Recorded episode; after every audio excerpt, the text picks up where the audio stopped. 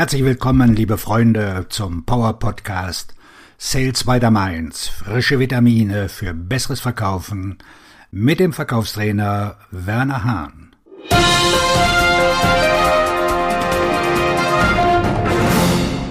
Angebote nachfassen oder scheitern. Beende, was du angefangen hast. Jedes Angebot, was du geschrieben hast, ist es auch wert, dass du nachfasst. Willst du scheiden?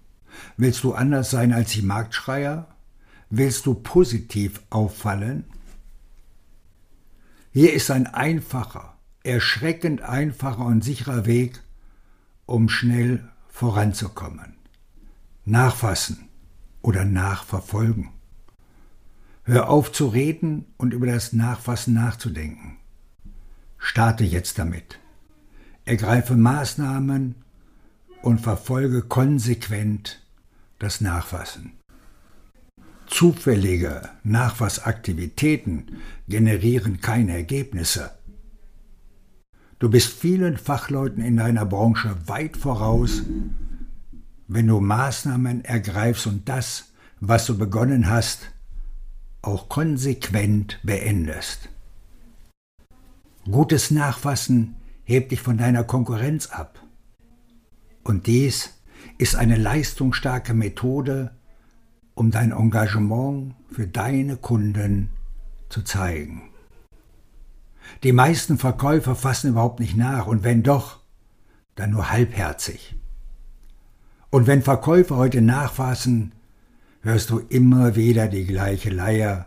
Das klingt wie Hi Fritz, ich wollte nur nachfragen, ob Sie eventuell Fragen zu dem Vorschlag haben, den ich Ihnen geschickt habe. Oder Hi, Frau Schneider, ich wollte mit Ihnen Kontakt aufnehmen, um zu prüfen, wann ein guter Zeitpunkt ist, mit unserem Programm zu starten.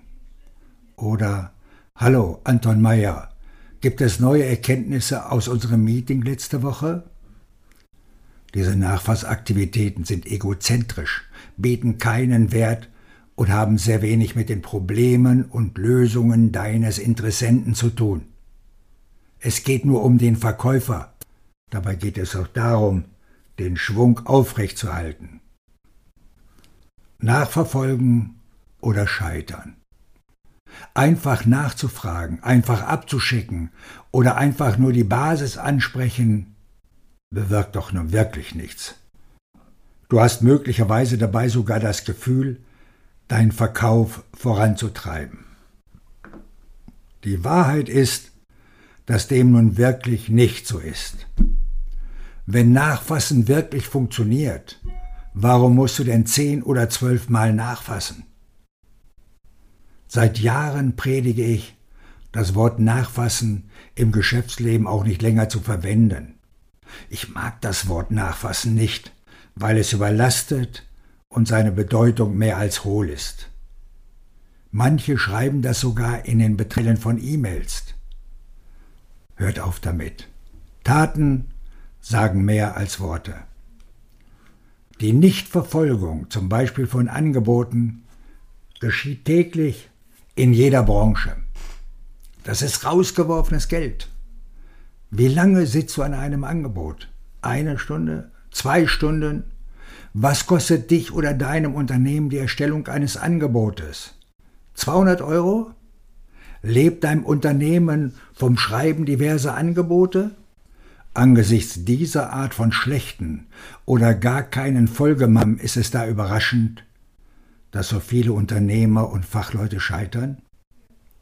Frage dich selbst, habe ich mir Zeit gelassen, um meinen Interessenten zu fragen, wann wir das Gespräch fortsetzen werden? Haben wir gemeinsam definiert, wie der nächste Schritt DNS der nächste Schritt ist? Habe ich gefragt, wie wir in Zukunft offen kommunizieren werden? Du solltest die für die Nachfassaktivitäten festlegen. Und die heißen DNS gleich der nächste Schritt. So sparst du viel Zeit. Und wenn du die Regeln für DNS nicht definierst, wirst du in deinen Nachfassaktivitäten untergehen. Wenn du feststellst, dass du bereits tief in der Nachfasshölle steckst, hast du wahrscheinlich keinen echten Entscheidungsträger getroffen. Nur Entscheidungsträger treffen Entscheidungen. Werde kreativ, sei anders, fall auf, anders sein als andere. Verwende nicht dieselbe ranzige Old-School-Sprache aus dem letzten Jahrtausend wie deine Konkurrenz. Vermeide die Verwendung von Ich wollte nur mal nachfragen, ob es im Projekt schon was Neues gibt. Ich will nur nachhören, ob mein Angebot schon bei Ihnen eingetroffen ist. Starte doch mit Frau Schneider, darf ich direkt auf den Punkt kommen? Damit holst du dir das emotionale Ja deines Gesprächspartners ab. Das ist wichtig für dein Unterbewusstsein. Und dann kommt die Stufe 1. Mein Angebot ja vor. Welche konkreten Fragen haben Sie dazu? Oder Stufe 2. Mein Angebot liegt Ihnen ja vor. Was sind jetzt die nächsten Schritte? Oder Stufe 3. Mein Angebot liegt Ihnen ja vor. Wann bekomme ich den Auftrag von Ihnen? Du kannst die Art und Weise, wie deine Interessenten interagieren, radikal ändern und mit ihnen auf partnerschaftliche Weise in Kontakt bleiben. Wenn du nicht die Absicht hast, den Ball im Spiel zu halten und das Gespräch mit einem potenziellen Kunden fortzusetzen, dann solltest du auch keine Gespräche führen. Überleg, wie viel Zeit, Geduld und Energie du in die Entwicklung von Marketingmaterialien, Vertriebsstrategien und Networking-Events investierst. Wenn du den DNS-Ball nicht in den Ring wirfst, erkennen deine Gesprächspartner, dass du einer Zusammenarbeit nicht interessiert bist. Dies ist ein unprofessionelles Geschäftsverhalten. Ist das der Eindruck, den du bei deinen Potenzialen hinterlassen willst? Du musst diesen wählen. Die DNS-Nachverfolgung hilft deinen Kunden und es hilft dir, deine zu deinem Interessenten zu festigen.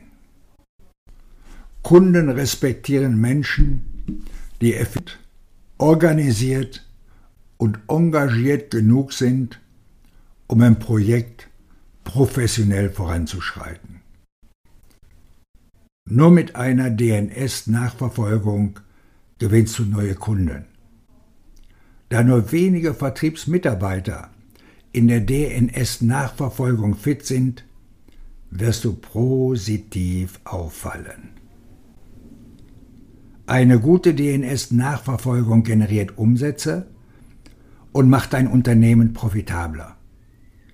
Es ist eine sinnvolle Investition, wenn du deiner Konkurrenz immer einen Schritt voraus sein willst. Mach die DNS-Nachverfolgung zur Gewohnheit. Mach es automatisch.